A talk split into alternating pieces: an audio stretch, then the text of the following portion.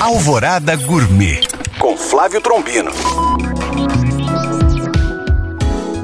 Olá, meus queridos ouvintes. O governo do estado de Minas soltou uma pesquisa realizada entre os alunos da rede de ensino estadual sobre o prato preferido servido na merenda escolar. E o prato campeão foi o Strogonoff, prato que fez muito sucesso na década de 60 e 70 em jantares sofisticados. E essa pesquisa nos mostra como ele é popular até os dias de hoje mas vou falar de um acompanhamento muito comum por aqui, que é a batata palha.